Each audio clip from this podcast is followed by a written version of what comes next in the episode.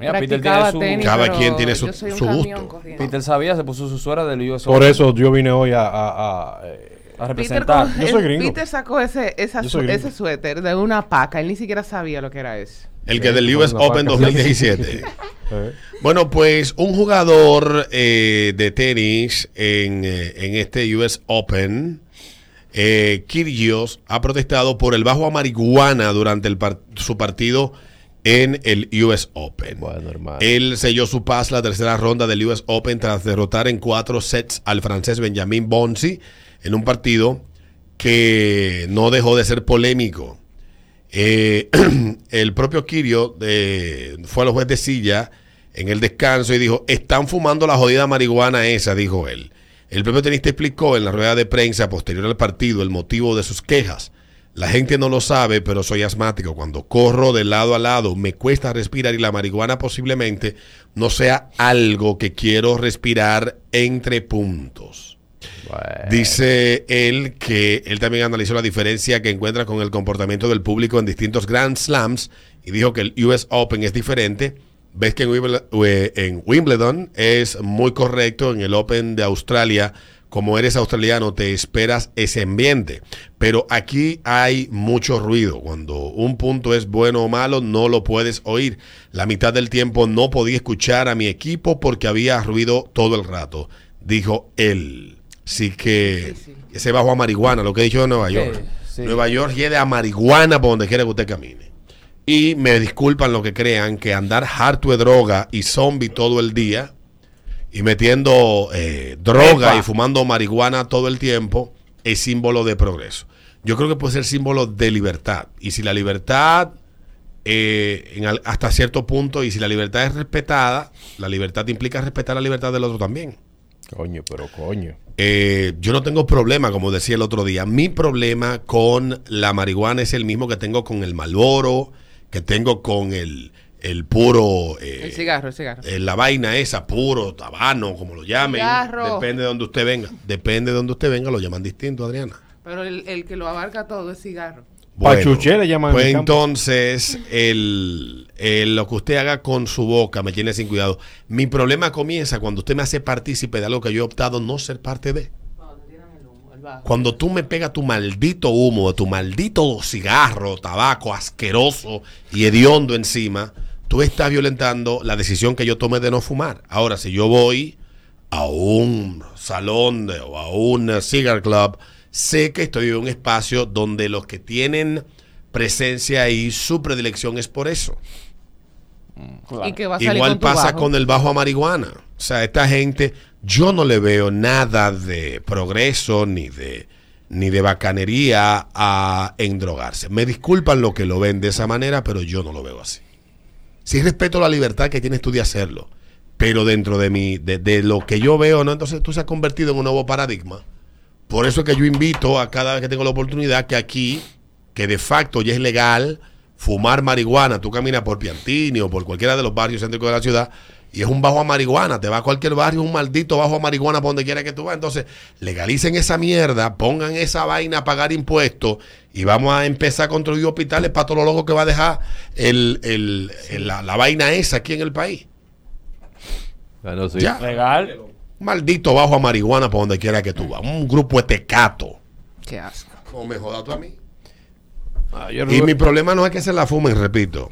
Es el maldito bajo que es molesto. No, yo ríe Ven de Que te tiren el maldito humo arriba. a marihuana y a miau. Imagínate, los miados de esos locos hieden más que el diablo. Loco de Ya, marihuana. los miados. Sí.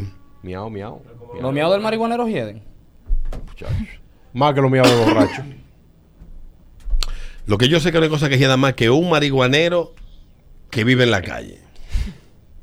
Pero ¿por qué los marihuaneros no se bañan? Eso es lo que yo me pregunto también. Ponen vagos, hediondo, porque Nueva York puede dar cátedra de eso. Lo que a mí me impresionó en Nueva York fue eso la primera vez que fui. La cantidad de loco y, y hediondo que hay donde quiera que tú cruzas. Tengo un amigo mío marihuanero que no se baña y él no es loco. asco. Es vago. ¿Tú te bañas?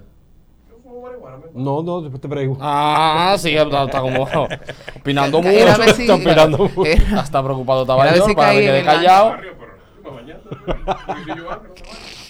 Ah. Ah. Él se da Sí, pero eso es por el pie. Ay, Eduardo, por Dios.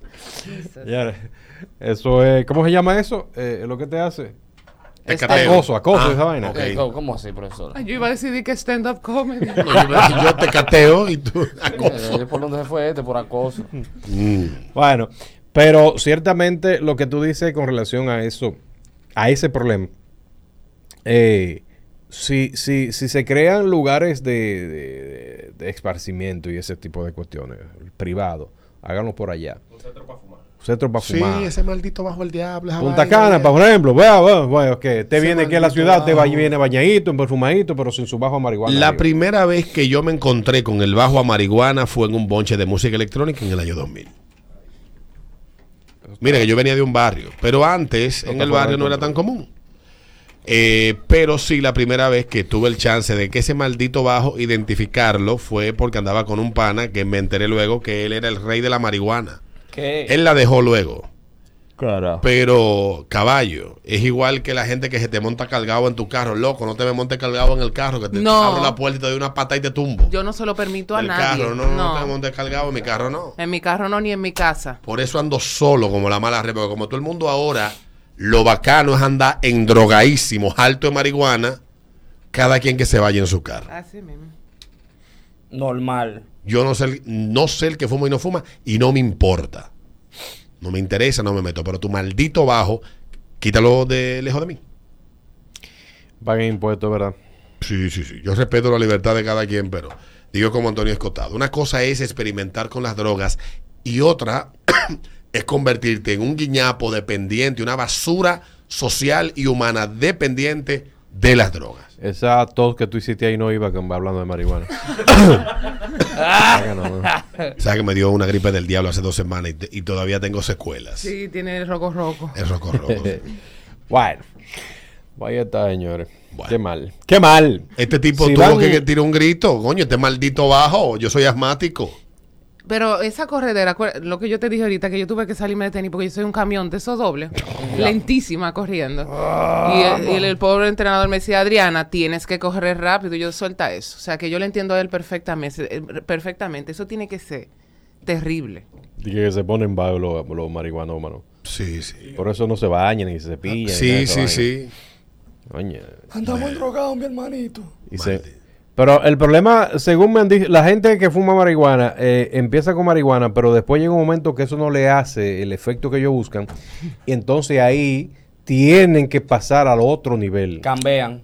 Bueno, las estadísticas Sí. y los estudios que revelan cómo usted pasa de una droga leve, así como la marihuana, a drogas más duras luego en el proceso, en el trayecto de su vida, están ahí.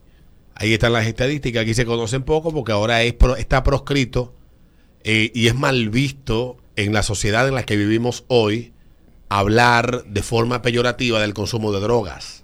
Eh, Señores, cómo evoluciona el mundo. ¿Cuánto O sea, hemos hoy, avanzado, eh? hoy en Ay, República coño. Dominicana es símbolo de progreso estar de acuerdo que usted diga, sí, no, no, no, el fumar droga es símbolo de libertad, progreso, crecimiento personal, usted, la autonomía de su cuerpo. Yo no tengo problema con eso. El problema es que el que hoy se está hartando de droga, mañana quiere que yo trabaje para mantenerlo porque él se inhabilitó a través de su propio de propia decisión a ser un ente productivo y funcional en la sociedad. Y si usted decide consumir algo que conoce las consecuencias, cuando usted pierde el control de eso, y eso termina siendo como estaba preestablecido que iba a pasar con usted, no me puede pedir a mí como contribuyente y pagador de impuestos que yo cargue con su maldita decisión. Claro, eso es lo que te esperan y él dame lo mío. Pero hoy está mal visto eso. Hoy te, hoy te, hoy te critican y te acorralan porque tú eres un retrógrado. Porque el paquete viene. Usted es maricón, marihuanero y transexual. Todo ese es el mismo paquete que estábamos hablando ahorita. No me jodan. Yo tengo la misma posición frente a la droga desde los desde que tengo uso de razón. No me importa lo que usted haga con su nariz, no me importa lo que usted haga con sus pulmones, no me meta en su maldita decisión. O yo Voldemort. Igual con el cigarrillo, igual con el cigarro, igual con la asquerosa juca, igual con los vapers de mierda, eso, igual con toda esa mierda.